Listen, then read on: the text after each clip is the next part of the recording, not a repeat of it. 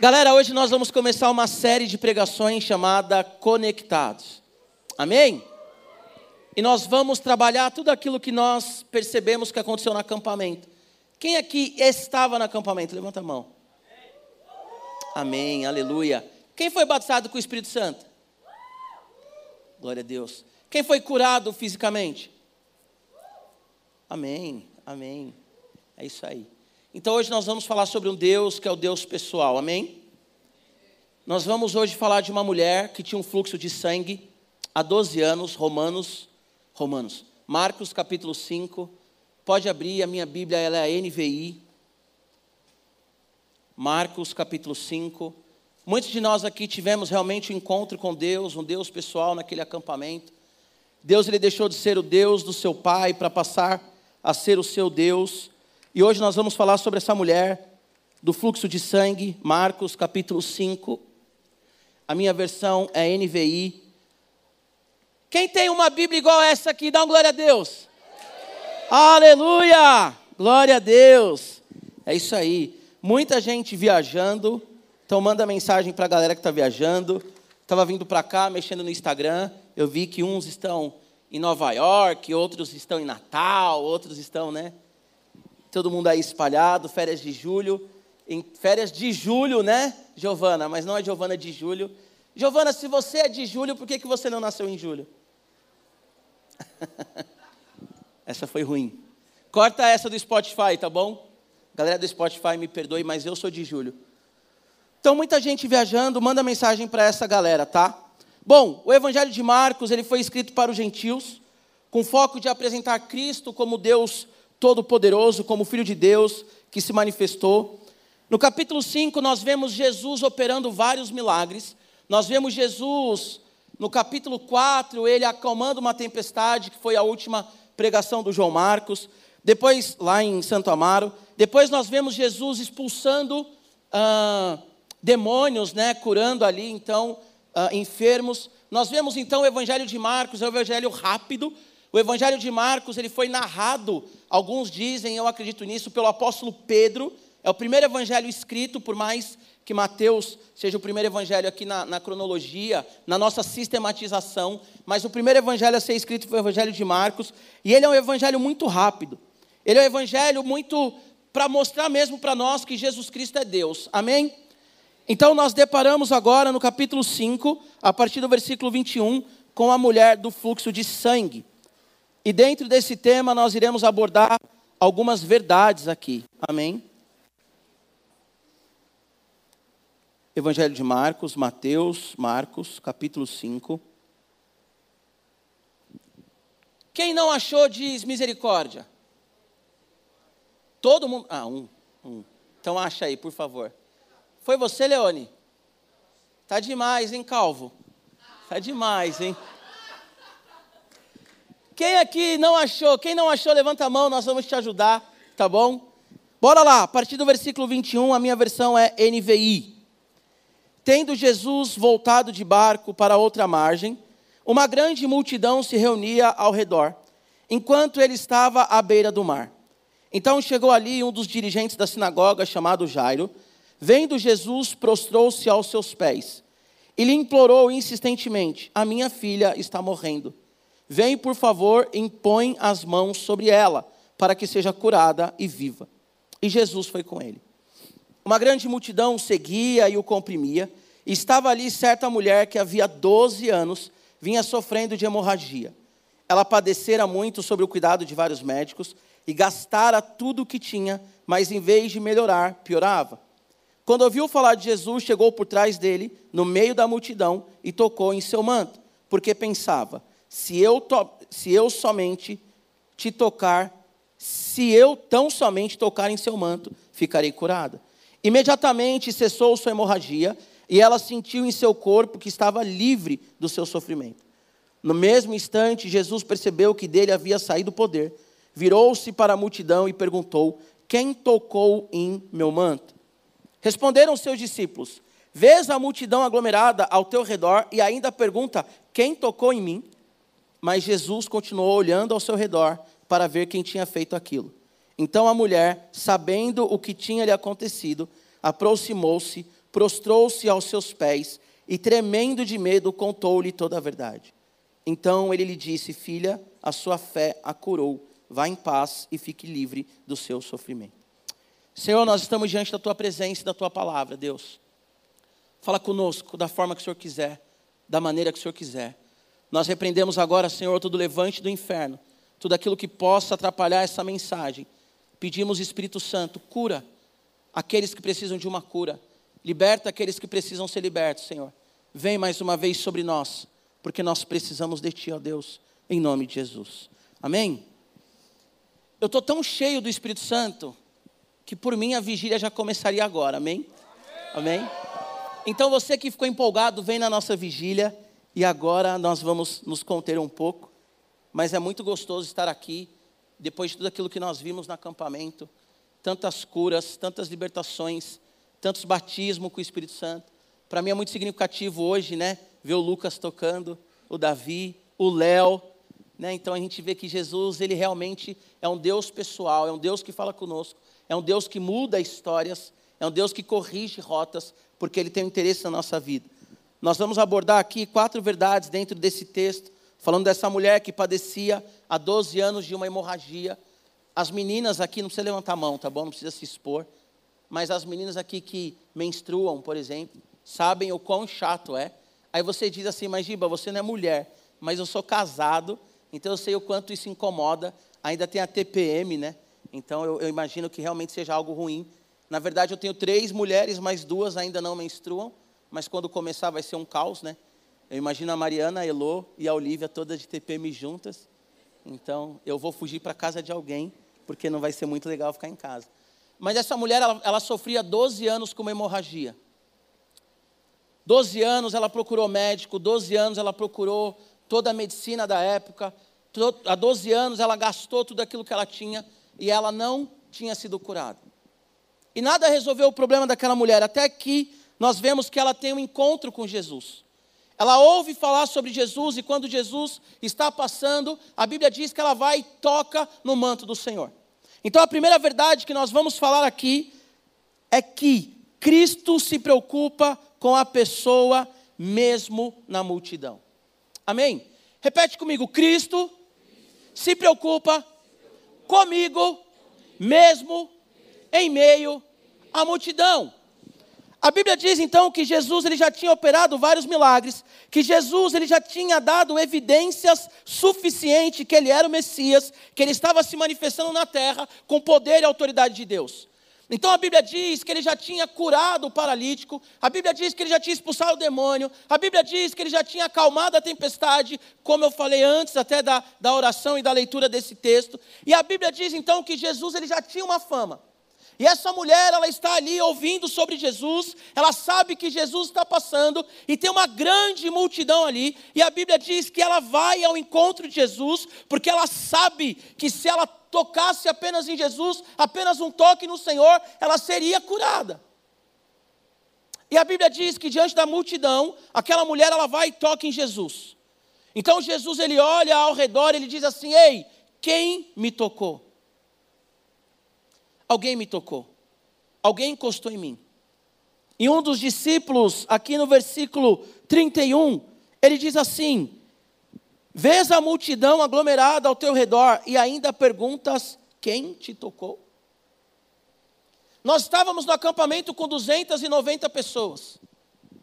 E Jesus ele estava ali.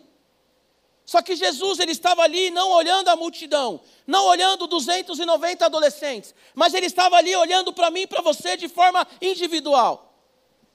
Assim como, se você foi no Descende, por exemplo, Jesus ele estava ali naquele estádio, em vários estádios simultaneamente, mas o interesse do Senhor é no indivíduo um a um. Porque o nosso Deus, ele é o Senhor das nações, o nosso Deus, ele é o rei dos reis, o nosso Deus é criador de céus e terra, o nosso Deus, ele é todo poderoso, toda a terra está cheia da sua glória e toda a humanidade está debaixo do seu domínio e do seu poder, mesmo que não o adore. Mas mesmo assim, esse Deus, ele está preocupado comigo e ele está preocupado com você. Ninguém aqui passa despercebido para Deus.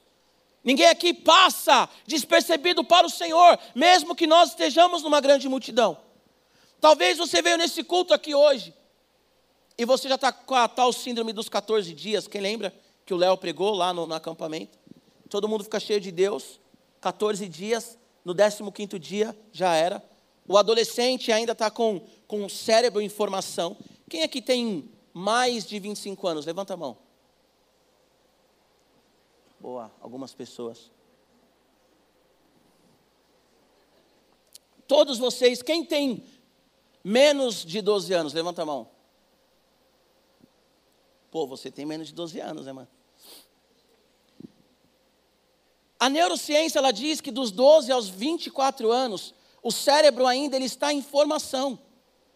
Então aqui, só quem tem mais de 25 anos de idade é que já tem o cérebro, a, a, a o sistema neural pré-frontal aqui, né?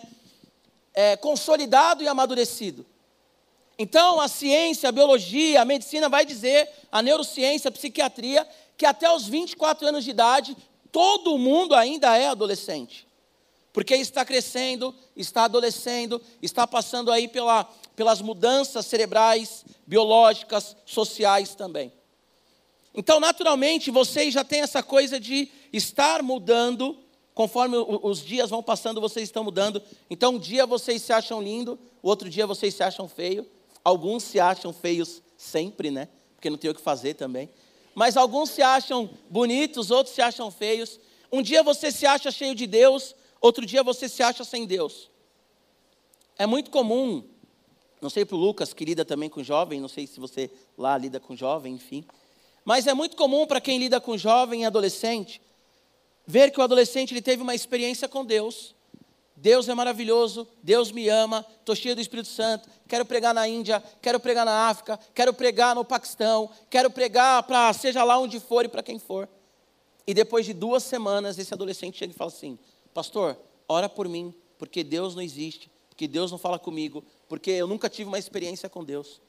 Às vezes eu pergunto nesse culto aqui: quem nunca teve uma experiência com Deus? Aí eu vejo pessoas que já me mandaram mensagem chorando, falando que tiveram visão, oraram em línguas e profetizaram levantando as mãos. Por que vocês estão nesse processo? É natural, entre aspas, né? Se não for uma coisa constante, entre aspas, é natural. Só que mesmo assim, nesse processo, nessa loucura, o Senhor ele entende você. E ele vem ao seu encontro e ele toca em você ou ele permite ser tocado por você, independente se você está num processo de mudança ou não, se você é adolescente ou não, se você é jovem ou não, o Senhor ele está aqui. E ele quer um relacionamento verdadeiro contigo que ultrapasse os 14 dias. Hoje faz exatamente 14 dias, né, do acampamento. Amanhã farão 14 dias que nós voltamos ao acampamento. Então hoje era o penúltimo dia do acampa, então 13 dias vai. Então nós estamos dentro do limite que as pessoas acabam deixando de se relacionar com Deus. Nós estamos no limite dos 14 dias que a pessoa teve um relacionamento com Deus, teve uma experiência com Deus, mas acaba esquecendo do Senhor. Mas eu quero dizer para você, nessa primeira mensagem dessa série, que o Senhor, Ele olha para você mesmo em meio à multidão. Essa mulher aqui, ela está em volta de muita gente. Ela toca o Senhor e o Senhor, Ele para. Porque quando nós estamos buscando Deus, o Senhor ele para para saber quem você está buscando. Você pode estar na Praça da Sé, não sei quem aqui anda de metrô, se você já anda de metrô, ou se você precisa andar de metrô, né? O Lucas, por exemplo, não precisa andar de metrô. Mas os caras mais simples como eu, nós andamos de metrô. Você pode estar na Praça da Sé às seis horas da tarde, indo para a Zona Leste, que é caótico. Zona Leste às seis horas da tarde. Você pode estar lá apertado, esmagado, sabe? Com ódio no seu coração, daquelas pessoas com cotovelo na sua cara, sovaco no seu nariz. E você só quer chegar na sua casa. Você pode estar diante de uma multidão. Se você falar, Senhor, eu quero te adorar, Senhor, eu vou te adorar, Senhor, eu quero um toque, Senhor, eu quero te tocar, o Senhor, Ele vai olhar para você. E Ele vai te responder. Porque o nosso Deus, ele não é o Deus das multidões, mas ele é o Deus pessoal. Ele é o Deus que morreu por toda a humanidade, mas é o Deus que morreu especificamente para mim e para você também. Para nos salvar, para mudar a nossa história. Porque Deus, quando alguém busca o Senhor, Ele para e Ele olha. ele busca entender de onde está vindo a adoração. Quem realmente o tocou, quem realmente foi no meio da multidão e falou: Senhor, eu quero, eu preciso do Senhor. Primeira verdade que eu quero que você guarde no seu coração hoje é: mesmo em meio à multidão, o Senhor ele está atento às suas orações. Lá no acampamento o pessoal estava brincando lá de canibal, e eu nunca tinha escutado tanto o meu nome. Giba, Giba, Giba, Giba, Giba, Giba, Giba. E eu parei, eu falei assim: como Deus é maravilhoso, né, cara? Porque eu não estou aguentando mais. Sabe, toda hora, giba, giba. Aí eu lembro que eu tinha que, acho que eu tinha que falar alguma coisa com a Mari, com a minha esposa. Eu demorei uma hora e meia para chegar na Mari. Literalmente, uma hora e meia, que era o tempo livre, né? Aí eu falei, ah, eu tenho que ir lá falar com a minha esposa. Isso era, sei lá, não é exagero, é literal. Isso era, sei lá, duas horas da tarde. Eu cheguei no quarto da Mariana, era três e meia da tarde. Porque do trajeto ali da, do, do refeitório até o quarto dela, para quem estava lá, né? Cara, eu não consegui chegar. Para quem não estava lá, o refeitório até o quarto dela era tipo, sei lá, daqui no ponto de ônibus, aqui no terminal de ônibus, acho que é isso, mais ou menos, não sei. Mas eu não consegui chegar. E naquele momento eu pensei assim: olha o que eu pensei. Como Deus é maravilhoso. Porque é uma humanidade inteira falando: Deus, me ajuda. Deus, me socorre. Deus, a minha oração. Deus, o meu filho. Deus, o meu pai. Deus, Deus, Deus, Deus. Eu falei, Deus, o Senhor é maravilhoso. Porque o Senhor escuta a oração de todo mundo. Porque o nosso Deus, ele não é limitado como eu, um ser humano.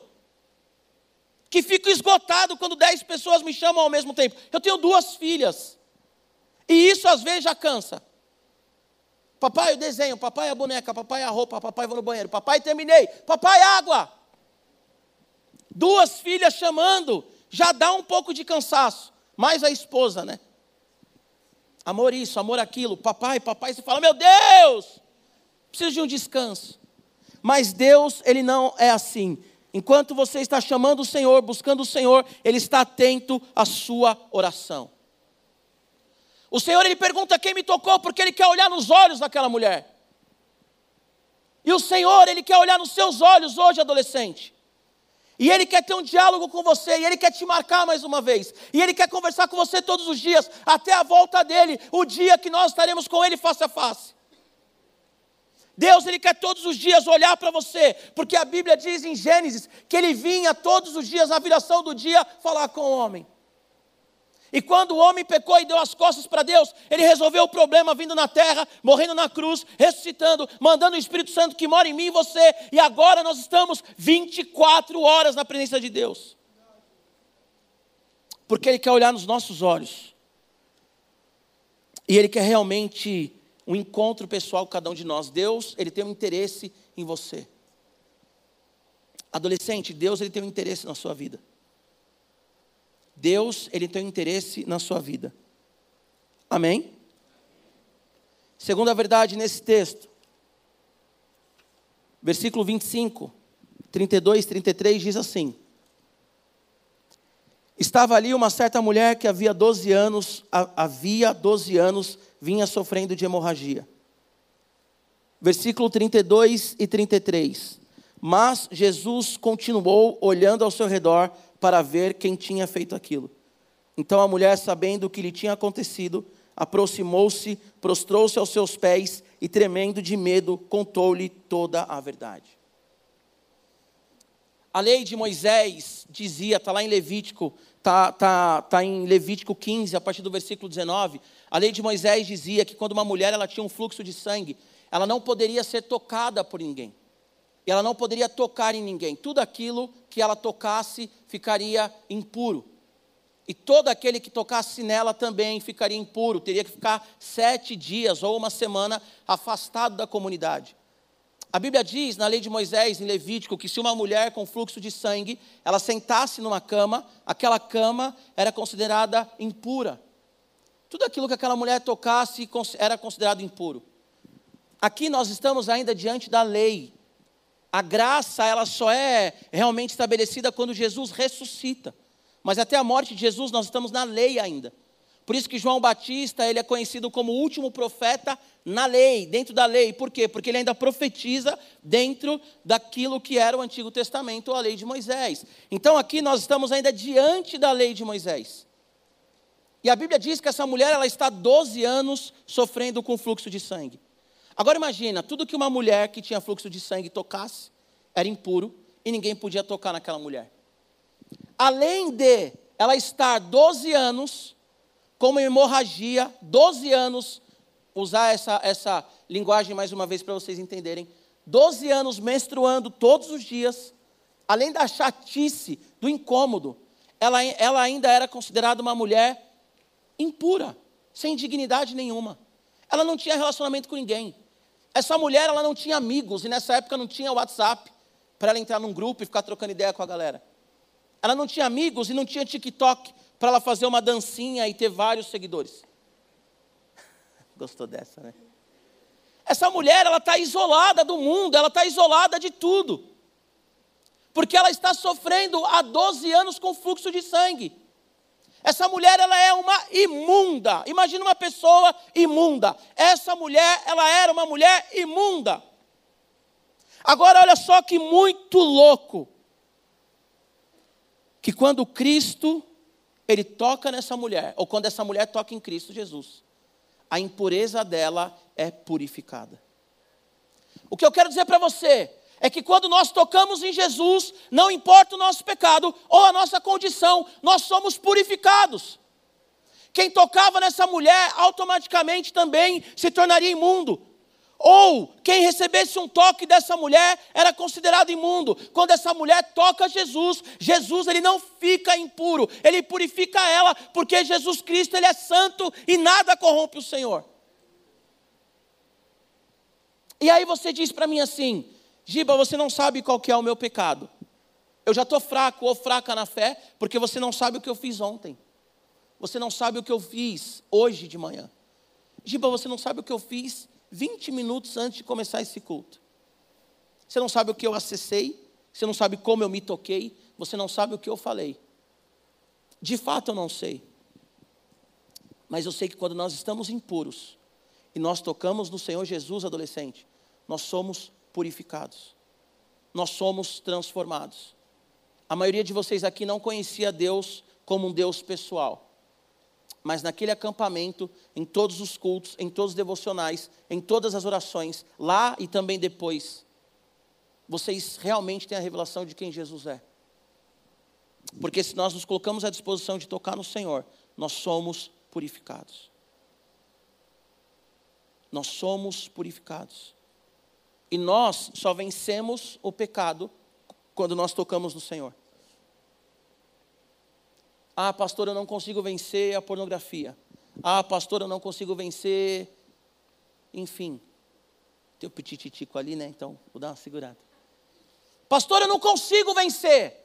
Eu não consigo, eu quero satisfazer os meus olhos, eu quero satisfazer o meu corpo. Eu não consigo vencer. Não consegue vencer porque não busca a Deus. Não consegue vencer porque na hora da tentação não dobra o joelho no chão e não ora ao Senhor, que é o único que pode te purificar. Na hora que tiver vontade de pecar, dobra o joelho no chão. Ora ao Senhor. Eu faço isso. Eu faço isso. Quando eu estou muito nervoso, quando eu quero matar alguém, sabe? Aquele dia que você fala assim, mano, vou arrebentar, agora eu vou arrebentar. Senhor, cinco minutos sem perder a amizade. Eu dobro meu joelho no chão e eu começo a orar. Começo a orar, começo a orar e eu oro pela pessoa. Senhor, abençoe a vida dela, Deus é seu filho também, porque normalmente eu fico bravo com crente, né? O não crente a gente ainda fala assim, ah, é, precisa de Jesus, vou evangelizar. Agora o crente que é aquela coisa que mexe, sabe?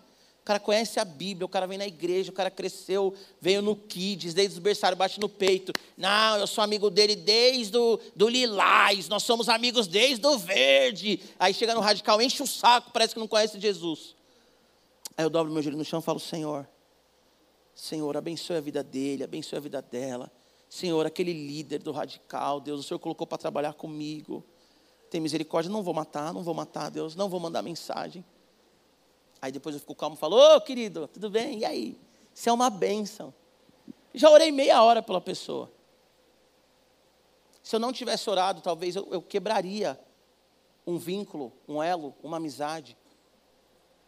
Isso serve para tudo que você faz na sua vida. Nós estamos na era da solidão, das doenças psicológicas, psicossomáticas. Na era também de tudo é fácil. Para vocês entenderem como, como eu estou ficando velho, para a gente ver alguma coisa, a gente tinha que ir na banca, ficar olhando assim, escondidinho, para ver alguma coisa, alguma nudez. A gente viu uma revista de mulher nua, e não, não, nunca ia imaginar que em 2022 aquilo que a gente via na revista, a gente quase vê na rua. A gente se matava, gastava mó grana. Hoje em dia a gente vê na rua. Cara, o TikTok, o TikTok, ele é um, um conteúdo pornográfico absurdo nessa plataforma, sem que ninguém perceba ou percebe. É tanta, é tanta trend, e as trends que fazem sucesso é só trend pornográfica. Cara, você pega o TikTok lá e só, ai, ah, agora estou fazendo a dança da fulana, que é a trend atual, né? Agora estou fazendo a dança da fulana. E se você não pula aquilo, você fica vendo 10 mil mulheres fazendo a dança da fulana. E daqui a pouco você está dançando no colo do diabo. Daqui a pouco você está me mandando mensagem, me ligando, falando: Pastor, eu não sinto mais a presença de Deus, Deus não me ama, porque ficou preso naquela desgraça daquela trend. E faz a trend também, mas não posta, mas faz. E manda uma para outra. E os meninos mandam um para o outro, olha.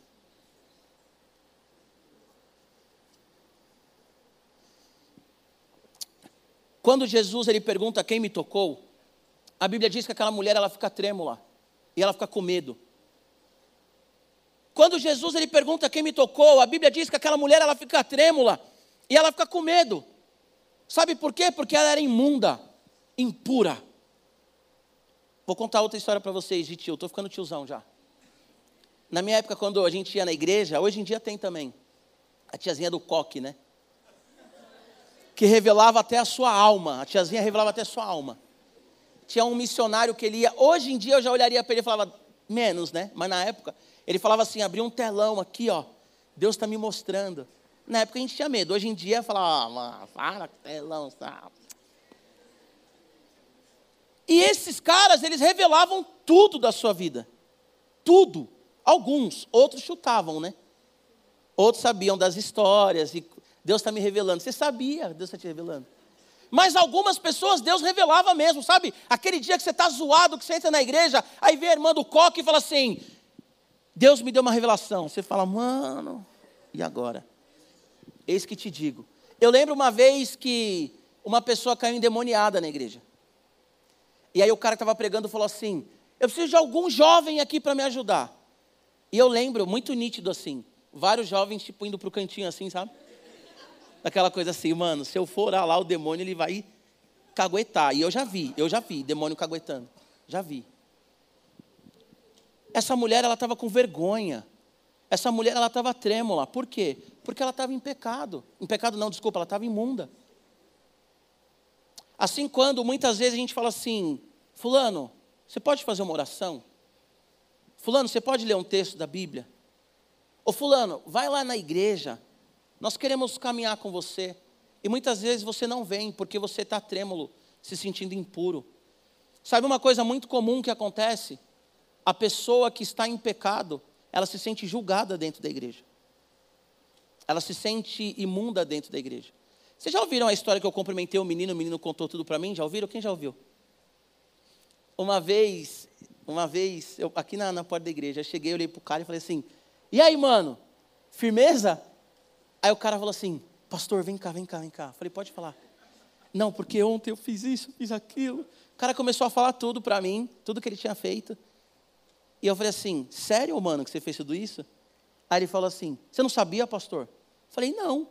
Ele, não, mas na hora que você me cumprimentou, você olhou no fundo dos meus olhos. Eu tinha certeza que você sabia. Falei, cara, não sabia, mas amém. Agora é isso aí. Vamos, vamos orar, vamos caminhar junto, né? E aí eu cuidei dele, enfim. Hoje ele nem está no Radical, ele era do Radical, isso em 1900 e bolinha. Hoje ele não está mais, não tenta descobrir quem é, tá bom? Vai ficar olhando no canal agora, quem está no canal, né? Mas ele não está no Radical. Porque quando nós estamos em pecado, nós chegamos na igreja e nós nos sentimos acusados. Eu já fui um jovem que aprontou e chegou na igreja e eu falava assim: todo mundo me julga. E tinha gente que nem conhecia o meu nome. Tinha gente que nem sabia quem eu era. Talvez nem sabe até hoje que eu estava naquele culto junto com ele. Só que quando nós estamos nos sentindo imundos, e o Senhor ele vem e pergunta quem me tocou, qual que é a nossa reação? A gente fica trêmulo, a gente fica com medo. Sabe quando o pastor olha e fala assim: Ei, eu quero orar por você hoje, vem aqui à frente. Você não vai, por quê? Porque você não quer que as pessoas te observam. Só que eu quero dizer para você, a segunda verdade que nós vemos nesse texto é: quando a pessoa imunda, ela tem um encontro com Jesus, ela é purificada. Por isso que nós não temos que ter medo do Senhor. Você já ouviu eu falando isso aqui também? Qualquer oração que você fizer para Deus, Deus ele não vai falar assim, ai meu Deus. Ele é Deus, cara. Ele não vai se escandalizar. Ah, eu luto com, com X, eu luto com Y, eu luto com Z. Eu não consigo me livrar desse pecado, não vou orar não, porque como que eu vou falar isso para Deus? Ele já sabe. Ele habita dentro de você. Inclusive, ele fica triste quando você peca. É o que a Bíblia diz em Coríntios. Então fala para Deus, já rasga o coração. Não deixe o medo nem a vergonha te impedir de ser curado, de ser liberto, de ser tocado. Independente dos nossos pecados, doenças e vergonhas, o Senhor, Ele pode e Ele quer nos curar. Nenhum de nós aqui fomos feitos para viver com medo, com medo do Senhor, com medo de Deus. Mais uma história. Eu sei que o tempo está correndo, mas mais uma história. Semana passada eu preguei tão rápido que hoje eu vou deixar o pessoal do canal maluco. que o canal é o próximo culto, né? Então tem que acabar rápido para eles virem, mas hoje eles vão ficar bravos. Vai nada, vai acabar no horário. Cara, uma vez eu estava indo num culto no Ipiranga, já acontece também, com alguns amigos, e deu um blackout na cidade, e foi quando algum papa morreu. Papa morreu ou trocou. Antes do Bento XVI era o João Paulo, não é isso? E ele morreu, aconteceu alguma coisa assim, eu era adolescente, a gente estava indo para uma igreja e deu um blackout em São Paulo. Isso aconteceu de fato. E eu lembro que uma amiga minha estava dentro do carro, ela ficou desesperada, porque nós tínhamos tido uma aula de escatologia que dizia, né, que quando o Papa morresse, ia se levantar um outro Papa, ia vir o anticristo, sabe todas essas teorias de conspiração. E aí ela misturou aquele texto que fala que tudo ia ficar escuro, sabe? Ela fez uma miscelância na cabeça dela. E aí, o Chiquinho sabe dessa história, pergunta para ele. E aí ela começou a bater assim no painel do carro, tipo, Jesus voltou, não acredito, ele ficou, pelo amor de Deus, e agora? Vamos para o inferno e tal. E eu lembro que eu estava no banco de trás e eu rachava o bico. E aí ela falou assim: Gente, você está rindo, você é louco, Jesus voltou, grande tribulação. E eu falei, não vou citar o nome aqui, né? Mas eu falei assim, fulana, se Jesus tivesse voltado, a gente teria subido, mano. A gente é crente. Será? Falei, eu teria subido. Eu teria subido. Não sei você. Por que, que eu estou falando isso? Porque tem gente que tem medo de Deus, cara. E Deus está perguntando: o que, que você quer? Você veio me adorar? Você veio se relacionar comigo, Deus pessoal? Eu quero ser o seu Deus. Eu não quero que eu seja somente o Deus do seu pai. Tem gente aqui nesse culto hoje que cresceu na igreja, e talvez você é crente porque você cresceu na igreja, mas você sequer conhece a Deus. Porque você conhece desde o kids e você acha que você é salvo porque o seu pai é salvo. As minhas filhas são filhas de pastor, mas elas têm que ter um encontro real com Jesus. Elas não vão para o céu por tabela, ou têm um relacionamento com Deus por tabela. Eu ensino, instruo, mas elas precisam tocar nesse Deus que purifica todos aqueles que tocam nele. Amém?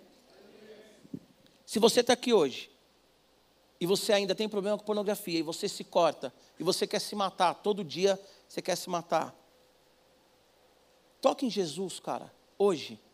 Quem está ouvindo pelo Spotify também, toque em Jesus hoje. Amém? Versículo 30 e 34. Terceira verdade. Ao compreender quem Cristo é, temos acesso ao seu poder. Versículo 30. Léo, faz um fundinho aqui no tecladinho só para eu acelerar, senão eu vou emendar na vigília. Versículo 30 e versículo 34. No mesmo instante, Jesus percebeu que dele havia saído o poder. Virou-se para a multidão e perguntou: Quem tocou em meu manto? Versículo 34. Então ele lhe disse: Filha, a sua fé a curou. Vá em paz e fique livre do seu sofrimento. Amém? O texto é muito claro quando ele diz que aquela mulher ouviu falar do Senhor. E Jesus ele diz que a fé daquela mulher o curou. A palavra fé aqui é crer, é obedecer, é confiar. Aquela mulher, quando ela escuta que Jesus Cristo está passando por ali, e ele curou muita gente, ela fala: Ele vai me curar também. Porque ela, 12 anos, precisando de uma cura, gastou todo o dinheiro dela com a medicina, já não aguentava mais, 12 anos, olhar para o espelho e se ver como uma mulher imunda. Talvez aqui alguns ainda têm 12 anos, ou 13, ou 14. E há 14 anos você fala, por que, que eu tenho essa vida? A Bíblia diz então que Jesus, ele disse para aquela mulher: a tua fé te curou. Eu não vou falar para você que todo mundo que morre de alguma enfermidade morreu porque não tem fé, ou que fica doente porque não tem fé. Eu não sou o pastor maluco que diz que crente não morre de câncer, não pega Covid. Morre, crente morre, tá bom? Nós vamos morrer um dia. E glória a Deus por isso, porque se a gente não fosse morrer, ia ficar aqui na terra sofrendo a vida inteira. Vão morrer, vão para o céu onde não há choro, não há dor, não há tristeza, não há angústia. Não tem ansiedade, não tem nada. Mas, o que o texto diz é que algumas pessoas são sim curadas por causa da fé. Outras não serão, outras não serão. Não vou citar nomes para não expor, mas nós conhecemos pessoas que morreram, inclusive jovens, com doenças, com câncer. Eu tenho um amigo pastor que morreu de Covid com 40 anos de idade, pastorzão, homem de Deus, pentecostal, avivado. Faltou fé para ele? Não. Deus quis levar, ponto. Só que tem pessoas que estão enfermas e se buscarem o Senhor, elas serão curadas. E o Senhor ele diz: mulher, filha, a sua fé a curou. E essa verdade, a compreender que em Cristo é, temos acesso ao seu poder, é interessante que a palavra poder aqui é dinamim, que vem de dinamis ou dunamis, que é capacitação, que enfim tem várias classificações. Mas aqui nesse texto, esse poder que Jesus fala é o poder. Dinamim aqui é acusativo, ou seja, tem um artigo aqui no original que significa: de mim saiu o poder. Jesus não diz assim, saiu poder, saiu o poder. Quando ele para, ele para, me permita falar, mesmo ele sendo Deus, ele para assustado. Opa!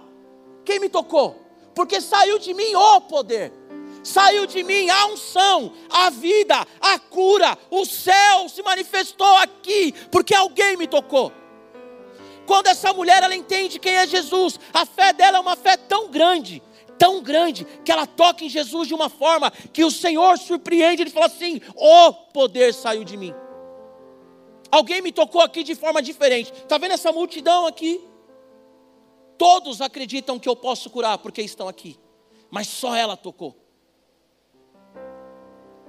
No tempo dos reis do Antigo Testamento, os súditos, a plebe, os pobres, eles podiam tocar na orla, no manto do rei. Marcos, ele, ele, ele, ele faz questão, Marcos, Mateus, eles fazem questão de dizer que essa mulher tocou no manto. Porque essa mulher ela entendeu que Jesus Cristo ele é rei. Essa mulher ela entendeu que Jesus Cristo ele era muito mais do que o curandeiro. Jesus ele era muito mais do que aquele que me tocou no acampamento. Jesus é rei, que quer um relacionamento pessoal comigo todos os dias. E quando aquela mulher ela toca em Jesus, sai dele um poder que faz ele parar e falar assim: alguém me tocou. Os discípulos não entendem nada, nunca entendia, né? Esses caras aí, mano, eu vejo lá Felipe falando: Senhor, quando o Messias vier, você nos mostra. Jesus, ele era muito paciente. Muito paciente. Tudo bem que eles não tinham o Espírito Santo que a gente tem hoje, também é fácil julgar, né? Talvez se fosse a gente também. Ou mostra para mim o Messias. Como assim, mano?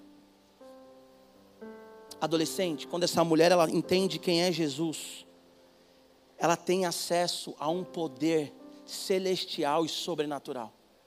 Muitas vezes nós oramos, Senhor, vem na terra, abra os céus, vem o avivamento. Senhor, queremos o céu na terra, queremos uma atmosfera de adoração e tudo isso. Mas isso acontece a partir do momento que nós temos a compreensão real de quem Jesus é. E nós chamamos o céu, e nós propiciamos o ambiente de adoração.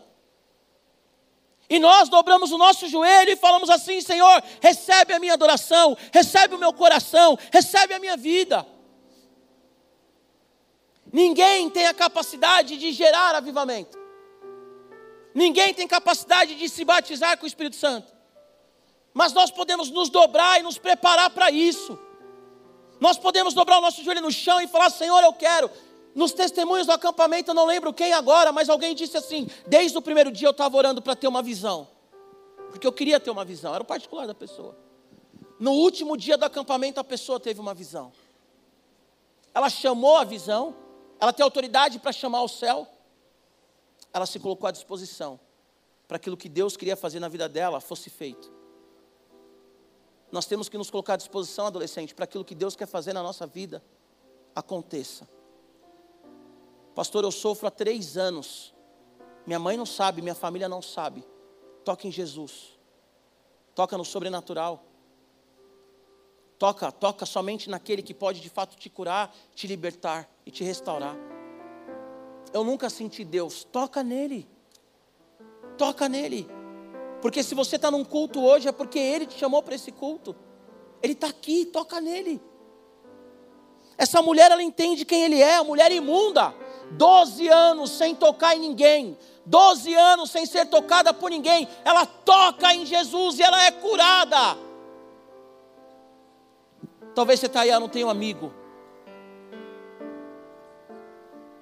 Ninguém me ama. Ninguém quer saber de mim ninguém, ninguém, ninguém conversa comigo, ninguém está nem aí para mim.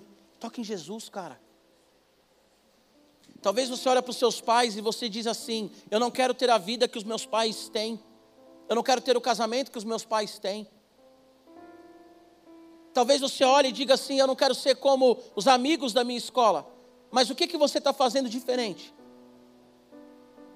Dizem que o Einstein falou, né? Como que você quer resultado diferente fazendo as mesmas coisas? Como que você quer ter uma vida com Deus sem tocar em Deus? Quantas horas nós ficamos, o João Marcos pregou isso aqui uma vez. Quantas horas nós ficamos no TikTok? Ah, eu já vou dormir. Dez e meia, já vou dormir. Tum, tum, tum, tum, tum. TikTok, TikTok, TikTok, TikTok. Acorda Pedrinho e tudo mais.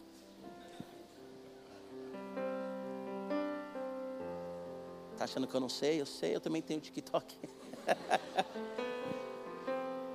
Dez e meia da noite. Aí de repente você olha meia-noite. Meu Deus, eu tenho que ir dormir. Amanhã eu tenho prova. Ai, pastor, eu fiquei de rec. Por que, que você não estudou, você ficou no TikTok? Aí começa, Deus não me ama, Jesus não me ama, Deus não está nem aí para mim. Você ficou uma hora e meia no TikTok do nada. Aleatório, rolê aleatório, do nada. E aí, para orar, dobra o joelho e fala assim: Senhor, obrigado pelo meu dia. Senhor, obrigado pelos meus amigos. Senhor, amanhã eu tenho prova, me ajuda. Deus, a mensagem que o pastor Giba pregou é isso, eu quero te tocar. Amém. Grita, sangra. Cara, desespera na presença de Deus. Dobra o joelho no chão, deixa o celular, joga o celular longe. E fala para Deus: Senhor, eu tenho medo de morrer. Senhor, eu me sinto um adolescente sozinho e vazio. Senhor, eu não consigo sentir a tua presença. Eu leio a Bíblia, eu não entendo nada. Posso ler em mangá, em Minecraft, eu não entendo nada. Fala, Deus, eu vou lá no radical e os caras cantam louvor, não entendo nada. Quero casar, o menino bonitinho cantou ter namorada, Deus, como é que faz? Fala para Deus, fala tudo para o Senhor, arranca tudo que está no seu coração. Senhor, eu tenho raiva do meu pai, eu tenho raiva da minha mãe, eu tenho ódio da minha tia. Senhor, eu não gosto do Giba. Quando que ele vai sair do radical e outro pastor vai assumir? Quando isso acontecer, você não vai estar aqui já, tá? Então, ou me aguenta ou me aguenta. Como que é a sua vida com Deus? Nós queremos o poder sobrenatural, mas nós não vamos até o Senhor. Para finalizar, se coloque em pé em nome de Jesus. Para finalizar, Olha só o que diz o versículo 23 e 24.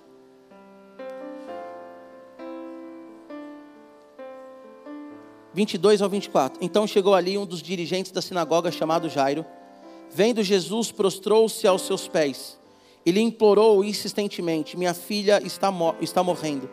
Vem, por favor, impõe as mãos sobre ela para que seja curada e que viva. E Jesus foi com ele. Presta atenção aqui, ó. Olha para mim, todo mundo. Versículo 22, 23, 24. A última verdade, a quarta verdade. Cristo não está ocupado demais. O texto, a narrativa começa falando de Jesus sendo chamado por Jairo, dirigente da sinagoga, um homem importante. Minha filha está morrendo, Deus. Jesus, ele vai em direção à sinagoga, a multidão vem com ele. De repente a caminhada é interrompida por uma mulher que estava sofrendo há 12 anos. Tem muitos, muitas pessoas, muito adolescente que me mandam mensagem. Alguns pais de vocês fazem isso também. Repetem o comportamento, vocês repetem deles. E dizem assim: Pastor, desculpa te atrapalhar, mas eu preciso de uma ajuda. Sabia que a maioria dos pais de vocês me mandam mensagem assim? Tenho várias no meu celular. Pastor, desculpa te atrapalhar, mas eu preciso falar com o senhor. Pastor, eu sei que o seu tempo é corrido e importante. E eu sempre falo assim, querida ou querido, fique em paz. Eu sou um pastor, fui chamado para isso, tal, tal, tal, tal, tal. Tem gente que me manda e vocês vão falar assim, Gibão, você foi chamado para isso mesmo. Tem gente que me manda áudio de 20 minutos, de 22 minutos. E fala assim, me perdoa pelo áudio. Eu falo, imagina. Imagina, eu sou um pastor, sou acostumado a ouvir. Quem já conversou comigo sabe que eu escuto, escuto, escuto, escuto, depois eu respondo. Não tem problema, gente. Agora eu estou falando de mim. Eu sou limitado. Um dia eu vou morrer. Eu tenho sono. Eu fico irritado, estressado. Agora imagina Deus, que nos fez para ter um relacionamento com Ele. Sabe o que eu quero dizer para você? Deus ele nunca está ocupado. E às vezes a percepção que nós temos é: Deus não me ouve, Deus não está nem aí para mim. Deus tem muito problema para resolver. Gente, Deus ele faz tudo ao mesmo tempo. Ele não é preso a espaço e tempo. Sabe uma expressão que as pessoas falam que é muito errada? Ah, Deus ele está atrasado. Deus, sabe assim, já ouviu gente falando isso? ah, Deus, Deus, Deus está atrasado, ou Deus está adiantado. Deus ele não se atrasa porque ele não está limitado ao tempo. Lá em João capítulo 11, aqui, lá em João, né, a gente leu Marcos, lá em João capítulo 11, a irmã de, de, de Lázaro, a Marta, ela diz assim: se você tivesse chegado antes, meu irmão não teria morrido. Jesus ele chegou depois de quatro dias que Lázaro tinha morrido. Já, já fedia, o corpo já estava fedendo. Ele foi lá e ressuscitou Lázaro porque o Senhor ele não está limitado a tempo. Essa mulher ela não incomodou Jesus, ao contrário, ao contrário, olhando para Jesus humano aqui, 100% Deus, 100% homem, mas aqui humano, o texto diz que ele fica surpreso. Essa mulher ela não incomodou Jesus, ela surpreendeu Jesus, porque o nosso Deus ele nunca está ocupado, ele não foi resolver o problema dela. Jesus não foi resolver o problema dessa mulher. Jesus foi resolver o problema de Jairo. Só que no meio do caminho a mulher apareceu. Ah, sei lá, o Samuel está na igreja mocota, toca, prega. É homem de Deus. Deus vai ouvir ele primeiro, não vai me ouvir. Se é a primeira vez que você vem aqui você não sabe quem é Jesus, fala com ele porque ele vai te ouvir. Se você está fraco na fé, está em pecado, Deus ele quer se revelar nessa tarde como seu Deus e ele vai te ouvir, ele quer te ouvir. Deus ele não está ocupado demais para não ouvir a sua oração. Sabe aquela piada? Oi Deus, eu aqui de novo. Já viram essa também do, do TikTok, Instagram? Oi Deus, olha eu aqui de novo. Deus não vai olhar e vai falar assim, de novo, mano. Ele não vai fazer isso. Ele não vai fazer isso. Então Deus ele não está ocupado demais. Deus ele está aqui hoje. O mais gostoso é saber que Deus está na sua casa, que Deus está na sua escola, que Deus está no seu condomínio, que Deus está no seu quarto, que Deus está no seu banheiro, que Deus estará na vigília, porque Ele habita dentro de nós. Porque onde nós estamos, Ele está, e onde Ele está, nós estamos. Não tem mais para onde correr. A Bíblia diz que João, que Pedro, desculpa, está escrito no Evangelho de João, que Pedro, ele foi fugir do Senhor. Ele negou o Senhor três vezes. O Senhor morreu. Ele voltou a pescar, voltou para o mar. E ele está lá, talvez depressivo, abatido. E o Senhor fala assim: Pedro, o que você está fazendo aí, mano? Você me ama? Você me ama, Pedrão? Levanta daí e vai apacentar minhas ovelhas. Sai daí porque eu não te chamei para ficar aí, caído. Talvez você hoje está igual Pedro. Fazendo um monte de coisa que não agrada a Deus. E Deus te chamou aqui para te dizer que Ele é o Deus pessoal. E como essa mulher que tocou nele, você também está aqui hoje, habilitado pelo Espírito Santo para tocar em Jesus. Pastor, seja prático. Como que eu toco em Jesus? Orando, louvando, dobrando seu joelho no chão, rasgando seu coração, deixando de ser hipócrita. Pastor, como que eu toco em Jesus hoje? Falando para ele, Deus, eu não queria nem estar tá aqui, estou aqui por obrigação. Fala isso para ele. Tem coragem? Eu fiquei 12 horas orando no, em línguas. Quando eu fui batizado com o Espírito Santo. Também tem testemunhas que estavam lá. Eu falei assim para Deus: O Senhor não existe. O Senhor é uma mentira. O Senhor é uma vergonha. Se o Senhor existisse, o Senhor me provaria e eu seria batizado com o Espírito Santo. Que idiota que eu era naquela época. Mas glória a Deus que eu fui batizado com o Espírito Santo. Eu ia falar com as pessoas em português, falava em línguas. Fui tomar banho, passando shampoo no cabelo, orando em línguas. A galera começou a rir de mim. Aí veio um, profeta e falou assim: Você zombou de Deus, né? Deus falou para mim que você zombou dele. Por isso que ele está fazendo isso com você. Tenha coragem, então, fala assim: O Senhor não existe mas aguenta as consequências, tá bom? De falar que Deus não existe, que Deus é fraco. Aí você segura o seu refrão. Agora você que já sabe que Ele existe, não precisa fazer isso que eu fiz. Só fala, Senhor, obrigado por ser um Deus pessoal. Obrigado por ter me batizado com o Espírito Santo no acampamento. Obrigado, Senhor, por estar aqui essa tarde ouvindo a Tua palavra. Feche seus olhos.